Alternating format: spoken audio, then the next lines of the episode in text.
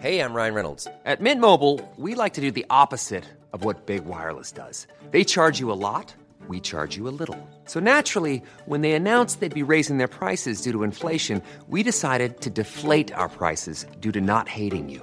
That's right. We're cutting the price of Mint Unlimited from $30 a month to just $15 a month. Give it a try at mintmobile.com slash switch. $45 upfront for three months plus taxes and fees. Promo rate for new customers for limited time. Unlimited more than 40 gigabytes per month. Slows. Full terms at mintmobile.com. Bonjour, c'est Zoé de Louis.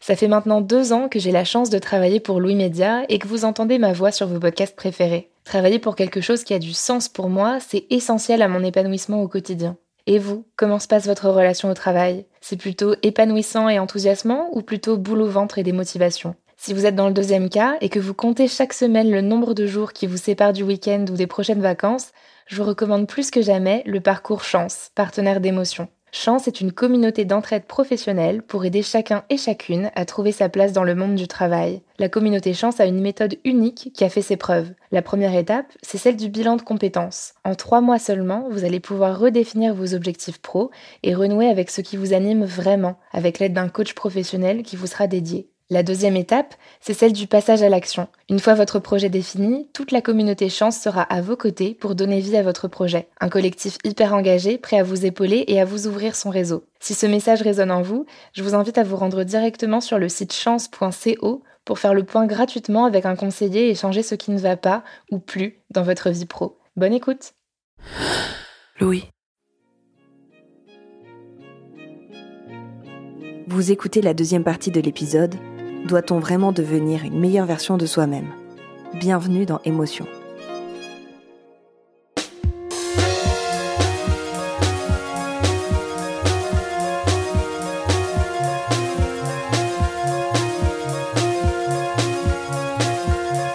Vouloir être la meilleure version de soi-même, vouloir s'améliorer, c'est aussi consciemment ou non se comparer aux autres. Ce ne sont pas que les versions antérieures ou alternatives de soi qu'on cherche à déplacer, mais aussi les autres, qui sont autant de boussoles qui pointent vers ce que pourrait être une vie meilleure. Mais il y a également une logique immergée du développement personnel qui est celle de vous positionner socialement. Aujourd'hui, et je pense contrairement à ce que de nombreux praticiens et praticiennes du développement personnel vont vous dire, lire des ouvrages de développement personnel, travailler sur soi-même, être en constante euh, reconstruction, refaire sa vie, augmenter ses possibilités, c'est pas quelque chose que vous faites uniquement pour vous, c'est quelque chose que vous faites également parce que socialement, c'est une activité prestigieuse. C'est-à-dire que dans une société dans laquelle on est censé avoir consacré l'égalité théorique entre les individus, hein, nous naissons tous libres et égaux en droit, etc., mais dans laquelle, société dans laquelle néanmoins il y a toute une série d'inégalités réelles, en quelque sorte. Hein. Il y en a qui seront plus riches, d'autres moins riches. Il y en a qui vont bien, d'autres qui vont moins bien. Euh, il y en a qui sont heureux, euh, d'autres qui sont malheureux, etc.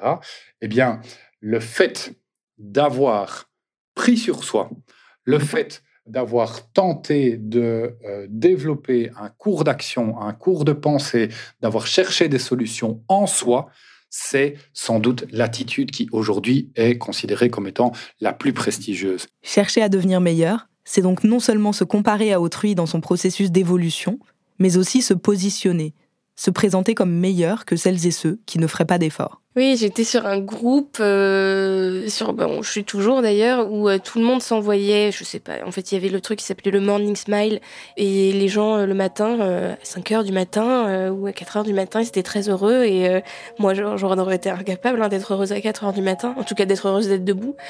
Et ils nous envoyaient une photo d'eux en train de sourire après ou avant leur, leur Miracle Morning.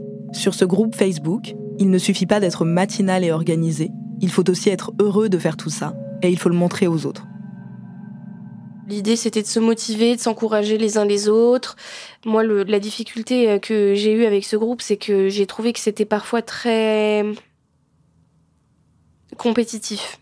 Ça donnait une image de quelque chose qu'il fallait faire, de comment il fallait faire, et, il fallait absolument euh, être euh, rentrer dans ce moule et ne pas et bon c'était c'était pas dit euh, clairement mais il y avait quelque chose euh, oui, on encourageait les gens qui n'avaient pas réussi à se réveiller, etc.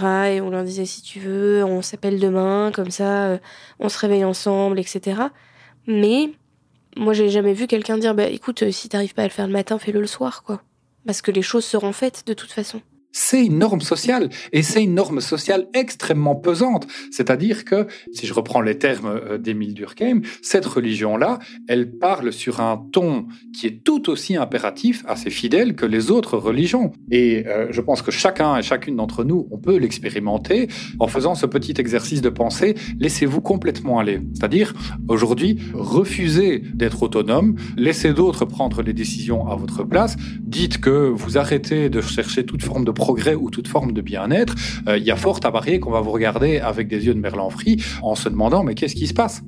Et il y a aussi fort à parier qu'on fasse une lecture de votre situation, non pas en termes de choix raisonnés et réfléchis, mais en termes, par exemple, de problèmes de santé mentale. Donc on a, encore une fois, là affaire à quelque chose cet investissement de l'individu, c'est quelque chose auquel on tient, hein, ça donne du sens à notre vie, à notre existence, mais c'est aussi en retour quelque chose qui nous tient, c'est-à-dire finalement qu'on n'a pas trop le choix et que euh, c'est très compliqué d'y couper. Puisque nous pouvons agir sur nous-mêmes, nous avons moralement à le faire. Et cette injonction, Céline l'a incorporée et commence à la vivre avec difficulté. Donc quand euh, ça a commencé à être plus difficile pour moi, bah, je comprenais pas, puisque j'avais réussi en fait avant à le faire. Et donc je me sentais coupable de pas réussir, parce que je me disais mais c'est pas possible, enfin t'as réussi pendant six mois, euh, normalement au bout de six mois les habitudes elles sont ancrées, qu'est-ce qui se passe? Et c'était hyper difficile à vivre, de se dire que euh, en plus j'étais mais c'est pas possible, les habitudes elles sont ancrées pour tout le monde, pourquoi c'est pas ancré pour moi, pourquoi c'est toujours plus dur de me lever le matin, normalement mon corps il a compris maintenant, enfin oui c'était euh, c'était fou. je me sentais euh, je me sentais un peu trahi par euh, ouais trahi par mon corps, trahi par par moi-même. Dans ce parcours d'amélioration de soi, il semble qu'on ait le droit à l'erreur, à la fatigue, à la difficulté, mais uniquement si nous sommes prêts à tout faire pour les dépasser parce qu'on le peut. L'essence même du développement personnel, le message fondamental, quels que soient les oripeaux qui prennent, consiste à dire là où vous croyez être bloqué, vous avez en réalité des possibilités d'action. Et donc, le développement personnel, j'ai pu dire que c'était pour moi le conte de fées euh, des temps modernes, dans la mesure où il prétend accessible à tout individu des formes de retournement du sort, du stigmate, des difficultés, de telle façon à ce que ce qui semblait impossible ou à tout le moins improbable devienne enfin possible et réalisable. Oui, le développement personnel déteste les déterminismes. C'est son fonds de commerce en quelque sorte.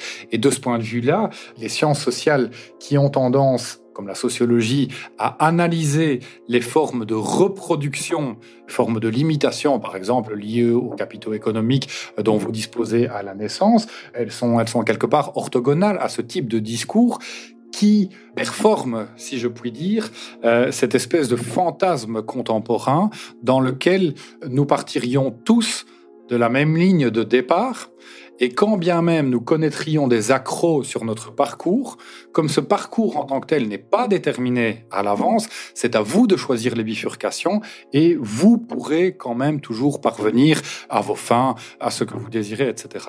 Mais euh, se dire dès le départ, je vais faire un super régime alimentaire ultra restrictif, sans lactose, sans gluten, sans sucre, et euh, plus je vais en baver, mieux je vais me sentir, moi-même ça me fait peur. Donc euh, je le ferai pas pour moi j'ai rencontré Ala sur le même groupe Facebook que Céline. Elle est sophrologue et coach en développement personnel. Elle aide les personnes qui viennent la voir à se sentir mieux dans leur vie. Elle m'a immédiatement précisé que son rapport au développement personnel n'était pas aussi caricatural que l'idée que je pouvais m'en faire spontanément. Notamment parce que dans son travail, elle a à cœur de toujours intégrer une dimension collective et sociale à son analyse des individus. Ça me fait peur et donc j'ai pas envie de l'imposer à d'autres personnes. Mais il y a cette tendance-là si, si je me lève, si je suis euh, sang et eau, etc., je vais obtenir mes objectifs et je vais être d'autant plus fière d'obtenir mes objectifs. Je pense qu'on ne peut pas parler de cette notion-là de euh, si on veut, on peut, sans parler de capitalisme et d'ultra-capitalisme. Et euh, je pense que c'est ce qu'on nous vend aussi. L'espèce de rêve de euh, euh, la personne qui se fait seule, self-made man ou woman et tout ça, et euh, de la réussite au prix de gros efforts. Dans la réalité, si on regarde un peu, les métiers les plus pénibles où les gens font les plus gros efforts sont pas ceux les mieux rétribués. Comment est-ce que je suis rentrée dans le militantisme? J'ai pas trop trop eu le choix. Je sais pas si on peut dire ça comme ça, mais en 2004, lorsqu'il y a eu la fameuse loi euh, de mars 2004 interdisant les signes religieux à l'école, moi j'étais à l'école, j'étais au lycée en seconde, et je portais le voile.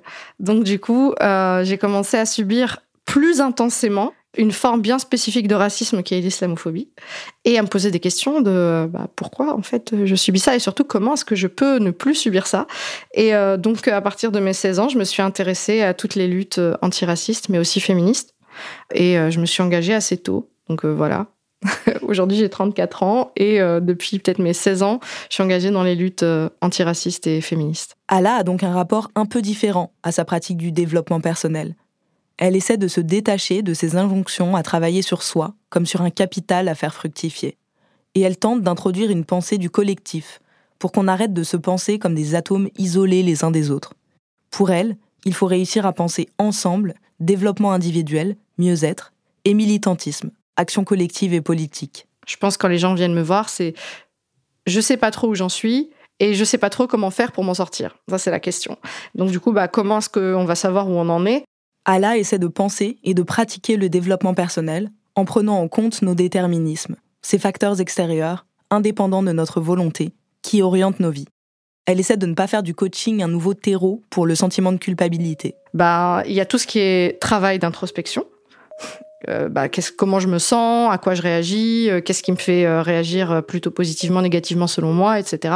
Et comment est-ce que je peux trouver des solutions à ça. Il y a aussi ma place en tant qu'être dans la société. Et donc ça, on en reparle. Mais bah moi, je suis qui? Quelles sont les peut-être les éventuelles oppressions que je subis, quelle est ma position, quels sont mes privilèges, et aussi dans le cercle du coup familial, dans le couple, etc. Donc savoir où on est, les options qu'on a à tous les niveaux. Dans sa pratique du développement personnel, elle prend en compte des éléments individuels, nos ressentis, nos envies conscientes, et essaie de remettre les individus dans leur contexte. Peut-être que si je me sens comme ça, si je réagis comme ça, c'est aussi parce que je viens de là. C'est pas toujours la méthode la plus classique que j'utilise. J'ai conscience que le développement personnel, c'est pas quelque chose qui se suffit à lui-même dans notre société, parce qu'on n'est pas que des individus, on est des êtres sociaux. Et à partir de ce moment-là, il bah, faut prendre en considération la réalité de ce que vivent les gens. On peut pas dire à quelqu'un euh, si tu stresses, euh, respire, détends-toi et ça ira mieux pour toi. C'est parce que si tu stresses, c'est de ta faute, quoi. Alors que euh, bah, à l'extérieur, peut-être que la personne subit des microagressions, des oppressions, etc., qui vont faire que bah oui, si elle stresse, c'est parce qu'il y a des agressions extérieures qui peuvent être constantes. Et donc du coup, dire ça aux gens, ça permet aussi de favoriser leur développement personnel. Moi, je considère que le développement personnel, il s'arrête pas juste à ce qu'on peut faire pour soi ou en soi ou euh, à travers soi, enfin tous les trucs qui ramènent à soi. J'ai beaucoup aimé cette capacité qu'a Allah à concilier individuel et collectif, et surtout à dégager un autre horizon de possible. Peut-être que parfois, le cheminement de développement personnel peut et doit s'arrêter à ce constat. Je ne peux pas aller bien dans un monde qui va mal. Alors ça peut paraître un peu pessimiste et un peu naïf comme affirmation, mais j'ai l'impression que paradoxalement, ça ouvre des possibles. En tout cas, ça permet d'accepter certaines expériences de vie telles qu'elles sont vécues et de ne pas toujours revenir à cette injonction. Tu peux aller mieux, donc tu dois aller mieux. Et effectivement, s'il y a un mot à succès aujourd'hui qui cristallise cette valorisation de l'action sur soi, surtout après une difficulté, c'est le terme de résilience. Aujourd'hui, on donne, et c'est heureux, une place aux victimes de toute une série de choses, que ce soit d'actes d'autres êtres humains ou euh, d'injustice à la naissance, si je puis dire, euh, ou quoi que ce soit. On donne aux victimes une place et on leur tend une oreille euh, sans doute sans précédent dans, dans l'histoire. Mais néanmoins, on se rend bien compte que toutes les victimes ne sont pas égales entre elles. La résilience, c'est ce concept très à la mode qui a été en France popularisé et médiatisé par le neuropsychiatre et psychanalyste Boris Cyrulnik. Je ne compte plus le nombre de fois où j'ai entendu vanter cette capacité qu'ont les êtres humains, mais aussi les institutions, les entreprises, les organisations, à se reconstruire après des traumatismes.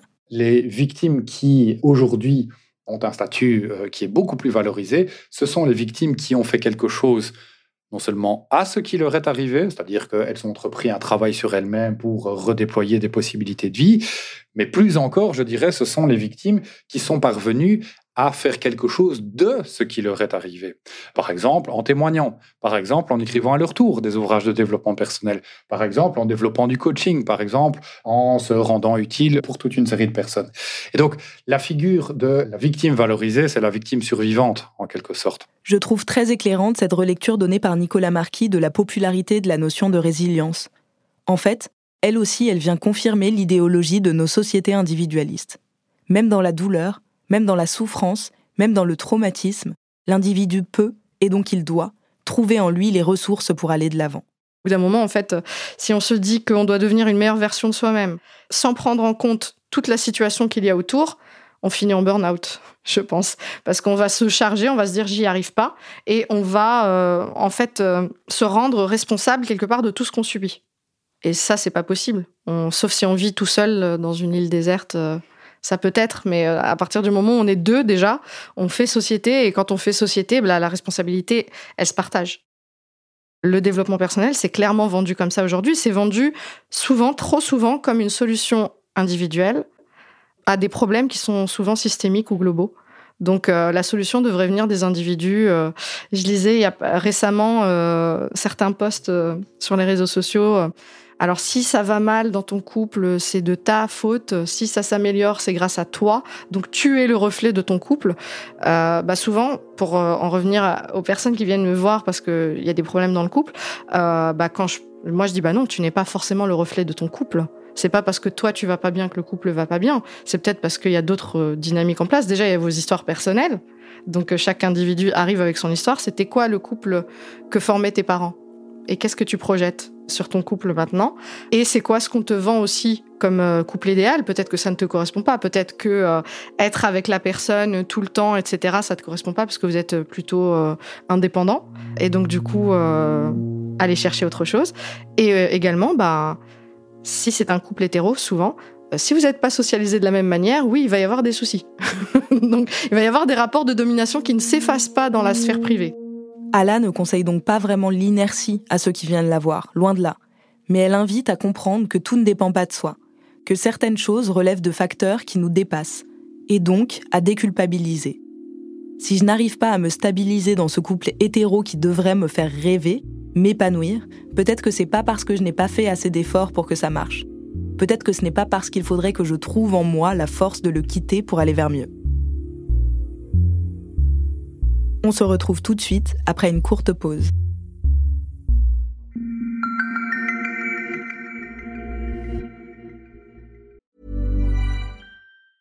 Hiring for your small business? If you're not looking for professionals on LinkedIn, you're looking in the wrong place. That's like looking for your car keys in a fish tank. LinkedIn helps you hire professionals you can't find anywhere else, even those who aren't actively searching for a new job but might be open to the perfect role. In a given month, over 70% of LinkedIn users don't even visit other leading job sites. So start looking in the right place. With LinkedIn, you can hire professionals like a professional. Post your free job on linkedin.com slash people today.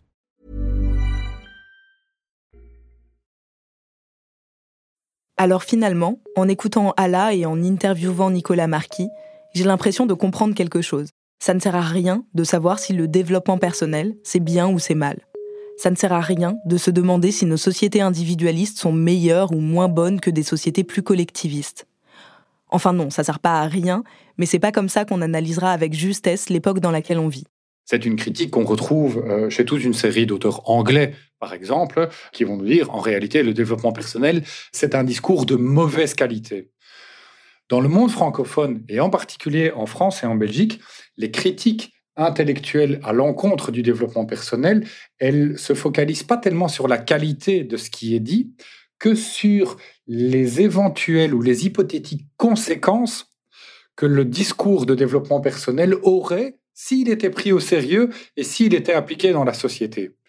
Quelles conséquences Qu'est-ce qu'on va retrouver? Eh bien, on va retrouver l'inquiétude d'un monde individualiste, d'un monde dans lequel les personnes ne se préoccuperaient euh, plus que d'elles-mêmes, de leur nombril, de leurs petits projets, etc., en abandonnant, par exemple, la dimension politique de l'existence.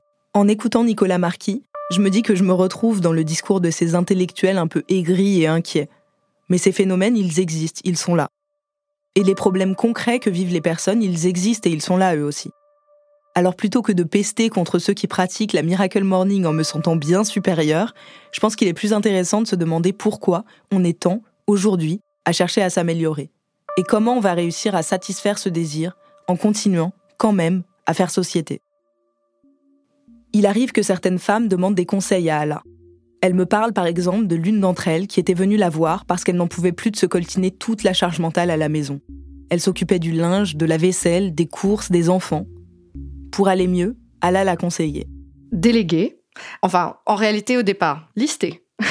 lister absolument tout ce qu'elle fait, tout ce qui est fait dans la maison, par le conjoint, par les enfants, et bien sûr bah, avoir le choc de se rendre compte que bah, on porte quasiment toute la charge, hein, parce que tout ce qu'on fait dans les détails, c'est-à-dire ça va pas juste être les, euh, les courses ou les tâches ménagères au quotidien, mais c'est vraiment à quoi je pense, à quoi je dois penser le soir, l'école, euh, la santé, euh, les vacances, le loyer, tout ça. Et ensuite, essayer de voir à qui elle peut déléguer certaines tâches.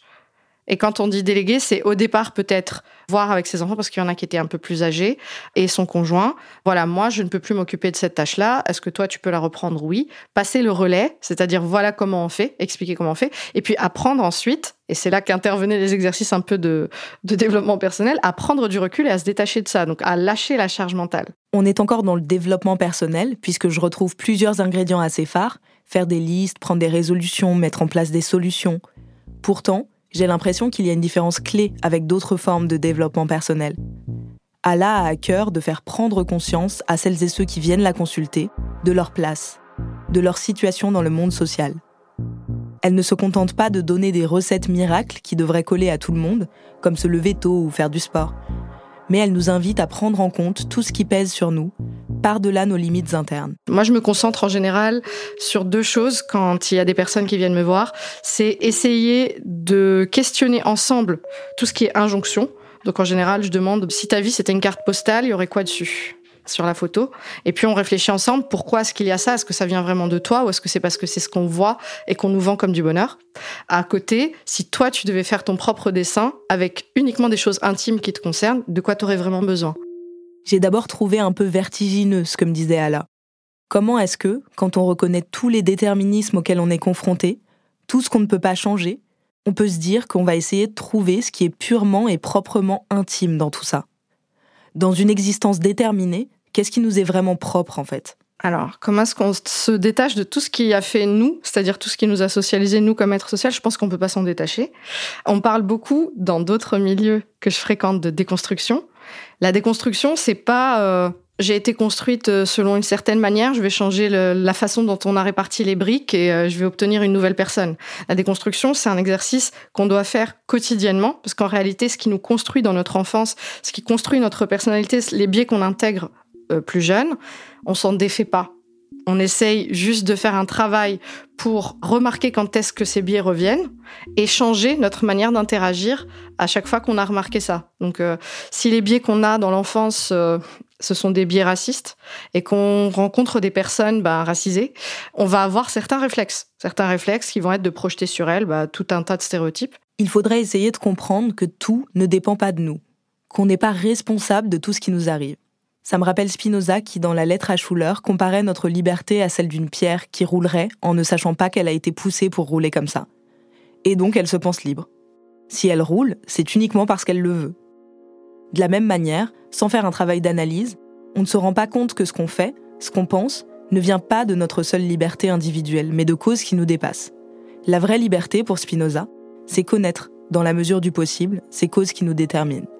Après s'être efforcé de comprendre ce qui ne dépend pas de nous, il faut alors aussi se recentrer pour entamer un travail de déconstruction. Comprendre que ce qui ne dépend pas de nous ne nous laisse pas non plus tout à fait impuissants. Ce mot de déconstruction qu'on entend beaucoup dans les milieux militants, il a parfois eu tendance à m'énerver. La déconstruction, c'est prendre conscience des préjugés et des stéréotypes sexistes, racistes, classistes, etc., qu'on a incorporés au fur et à mesure de sa vie, afin de s'en débarrasser.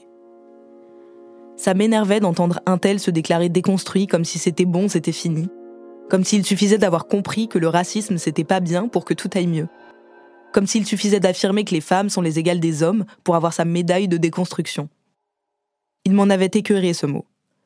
Mais avec Allah, je redécouvre un peu la puissance qu'il recouvre. Je pense que se déconstruire, c'est pas dire euh, bah aujourd'hui je décide de plus être raciste et passer à autre chose, on devient la super personne pas raciste. Non, c'est à chaque fois combattre les impulsions qu'on va avoir de projeter l'altérité sur l'autre. Donc l'autre, serait euh, en dehors de, de, notre société, il serait étranger, etc. Bah, c'est en fait d'apprendre à se dire, bah non, en fait, l'autre n'est pas étranger et de se le rappeler autant de fois que nécessaire et c'est pas une courbe, euh, enfin c'est pas plutôt une ligne droite. Hein. Ça va être une courbe, ça va être, il va y avoir des creux, il va y avoir des vagues, etc. Il y a des moments où on va pouvoir se défaire de ces biais racistes, des moments où on va pas pouvoir s'en défaire. C'est pareil pour euh, tout ce qui est développement personnel. Il y a des moments où dans sa vie on va pouvoir être calme face à une situation et être super fier de soi parce qu'on a bien géré et tout. Puis il y a des moments où on le sera pas. Et donc du coup, ça peut pas être linéaire en fait. Je pense que le développement personnel, comme ça devrait l'être, selon moi, c'est d'apprendre, en fait. C'est pas juste d'être une meilleure version de soi, c'est d'être une version en constant apprentissage de soi. On y revient à mon expression fétiche, devenir une meilleure version de soi-même. Ce qu'il faut essayer de faire, c'est alors peut-être de renoncer à ça, mais pas pour renoncer à s'améliorer, plutôt pour abandonner l'idée que ce processus aura un jour une fin. Tout comme une psychanalyse ne se termine jamais véritablement, le processus d'amélioration de soi ne prend jamais tout à fait fin. Ça ne veut pas dire qu'on échoue. Ça ne veut pas dire qu'il n'y a jamais de mieux. Ça veut dire qu'il faut toujours rester vigilant. Et cette vigilance, elle revient aussi à se rendre compte de l'indécence qu'il y a à mépriser celles et ceux qui cherchent des solutions pour s'améliorer, pour aller mieux, qui cherchent à se développer. Finalement, c'est bien normal de vouloir aller bien. Et en rencontrant Céline, je ne pouvais que trouver touchante cette quête effrénée d'amélioration qui était la sienne. Aujourd'hui, je dirais que bah, c'est un très bon outil. Tu peux l'utiliser. C'est un outil à utiliser. De toute façon, il est à la disposition de tout le monde. En revanche, ne pas oublier que c'est un outil. Euh, moi, je, sais que j'étais rentrée dans, une, sorte de... Mais c'est aussi parce que ça s'appelle le Miracle Morning. Hein. Mais euh, moi, j'attendais vraiment un miracle euh, du développement personnel. Et en fait, ça fonctionne pas comme ça. Et je suis un peu revenue sur mon idée d'être une meilleure personne à tout prix. mais ça m'a surtout aidé à ben, c'est clair que j'ai gagné quelques, quelques outils d'organisation et que je suis beaucoup plus efficace parce que en fait je me perds plus dans ma journée. Et ça m'a aussi appris à sanctifier des temps, à dire ben là, euh, de telle heure à telle heure, je ne mets rien. Parce que à l'époque je faisais mon bullet journal, mais parce que maintenant ben, je mets autre chose qui compte pour moi. Et voilà, et que ces temps-là, ils sont inaliénables. On peut pas, je, je les mange pas euh, avec euh, le travail, je les mange pas avec des rendez-vous c'est ce temps, il est pour moi et c'est tout. Et ça, j'ai appris que c'était hyper important d'avoir ces temps-là, de, de décompression euh, peut-être, mais des temps de solitude. Céline, grâce au développement personnel, elle a paradoxalement réussi à arrêter de se laisser bouffer par le temps, les exigences intenables. Elle a réussi à mettre en place des espaces-temps qui lui permettent d'aller mieux. Bien sûr, c'est aussi en abandonnant certaines pratiques aliénantes du développement personnel qu'elle en est arrivée là, et en suivant une thérapie. Mais cette quête d'amélioration a fait partie du processus. On parle de bien-être beaucoup euh, dans notre société comme étant une clé du bonheur. Sauf que le bien-être, il est réservé à qui? Politiquement, certaines personnes, elles n'ont même pas le droit d'exister. Euh, si je suis sans papier, est-ce que j'ai droit au bien-être dans la société française? Si je suis réfugiée, si je suis musulmane et que je porte un voile, si euh, je fais partie d'une minorité, si je suis euh, une personne en situation de handicap, est-ce que j'ai le droit au bien-être dans cette société? Ben non. Et en fait, pour certaines personnes, juste réclamer ce droit au bien-être, ça devient un acte politique. Le bien-être politique, c'est penser à soi d'abord, résister en faisant en sorte de se sentir mieux, de se développer, justement de faire du développement personnel pour soi, mais en faire aussi un acte de résistance collective. Pour Allah, le bien-être, c'est aussi une forme de résistance. Résister en affirmant qu'on a le droit, individuellement, de bien vivre, même si en tant que catégorie sociale, on est minorisé et maltraité. Ça devient alors une résistance collective, puisque ça signifie que par nos trajectoires individuelles, on essaie de mettre en échec une dynamique structurelle. J'irai bien, et je me battrai pour avoir le droit d'aller bien. Et parfois, on peut pas trouver une solution. Parfois, on peut se sentir triste et impuissante. Et dans ce cas-là, plutôt que de, de rester seul dans son coin, on peut se dire, OK, je suis un individu, mais je fais aussi partie d'une société, d'un collectif. Et donc, on va plus parler de développement personnel. À ce moment-là, c'est peut-être l'apport du militantisme dans ma vie, c'est peut-être celui-ci, parce que j'étais militante bien avant d'être dans le développement personnel. Euh, mais plutôt que de se dire, OK, j'ai échoué, et en plus je suis impuissante à faire ça, je peux me dire, bah non, en fait, si juste par la pensée, j'ai envie de changer les choses, je suis plus une victime, je suis une opprimée. À partir du moment où je suis une opprimée, je reprends déjà du pouvoir d'agir. Elle est paradoxale, cette idée. Être opprimée conférerait du pouvoir.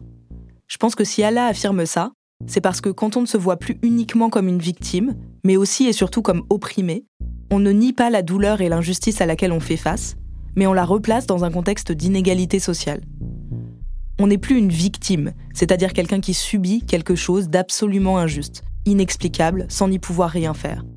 On est opprimé, c'est-à-dire quelqu'un qui vit quelque chose d'absolument injuste, mais qui s'explique par des causes structurelles, compréhensibles, et qu'on peut donc s'organiser pour combattre. En 1979, le pédagogue et philosophe Paolo Freire publiait La pédagogie des opprimés, un des ouvrages qui a inspiré ce qu'on appelle les pédagogies alternatives. Il entendait alors proposer une nouvelle vision de l'enseignement, un enseignement plus horizontal.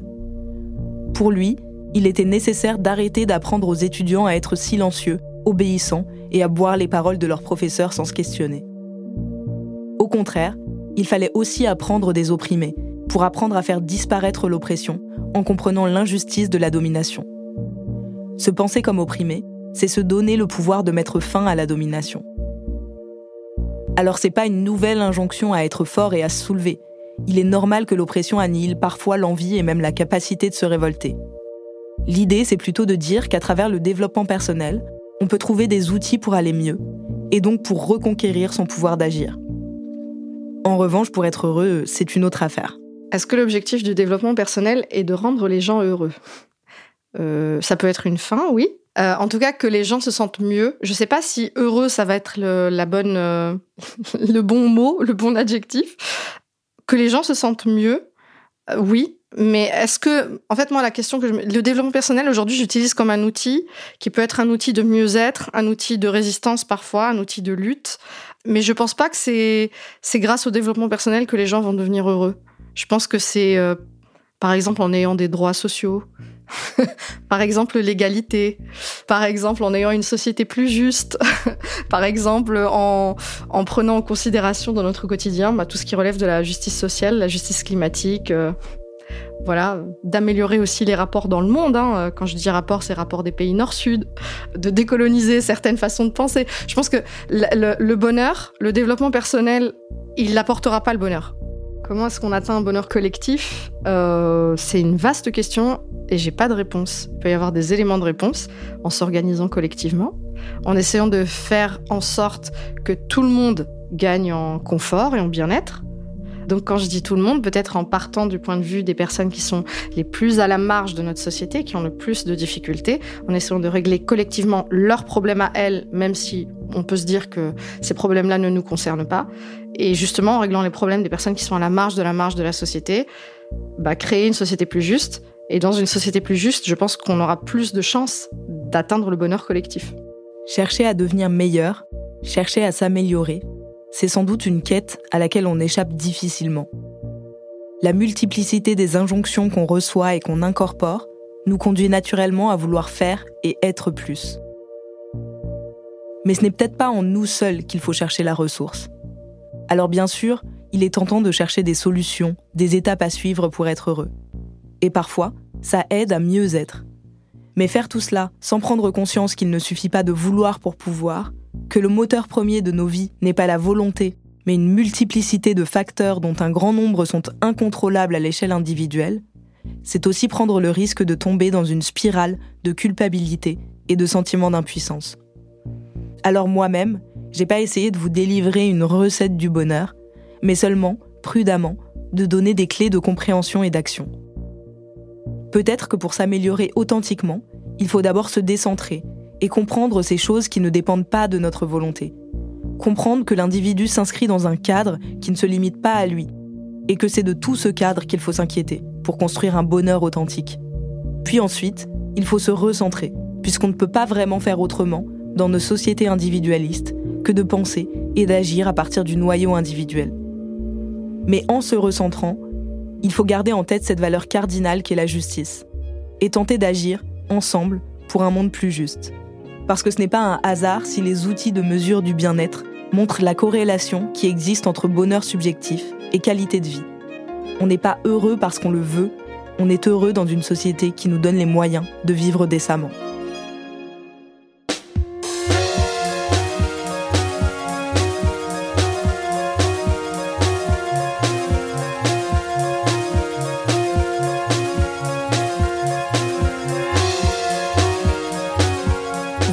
D'écouter Émotion.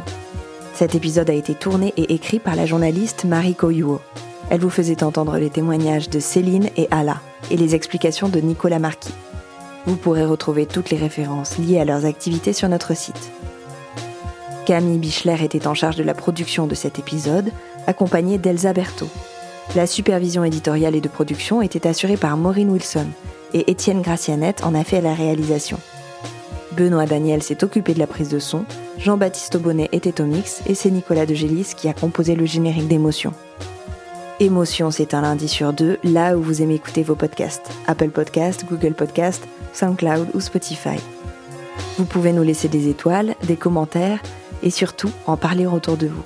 Et si vous voulez partager vos histoires, n'hésitez pas à nous écrire à hello at. Nous vous lirons et nous vous répondrons. Et puis il y a aussi tous nos autres podcasts, Travail en cours, Passage, Injustice, Fracas, Une autre histoire, Entre ou le Book Club. Bonne écoute et à bientôt.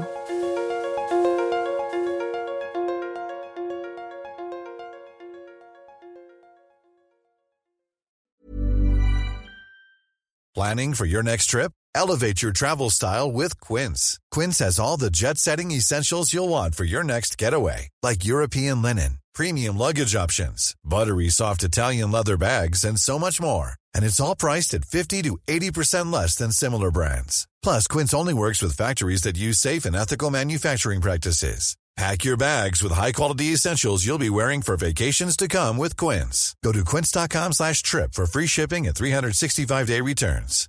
This message comes from BOF sponsor eBay. You'll know real when you get it. It'll say eBay Authenticity Guarantee. And you'll feel it. Maybe it's a head-turning handbag, a watch that says it all, jewelry that makes you look like the gem, or sneakers and streetwear so fresh every step feels fly. eBay gets it. So look for the blue check mark next to that thing you love and be confident that every inch, stitch, sole, and logo is checked by experts. With eBay Authenticity Guarantee, you can trust that feeling of real is always in reach. Ensure your next purchase is the real deal. Visit eBay.com for terms.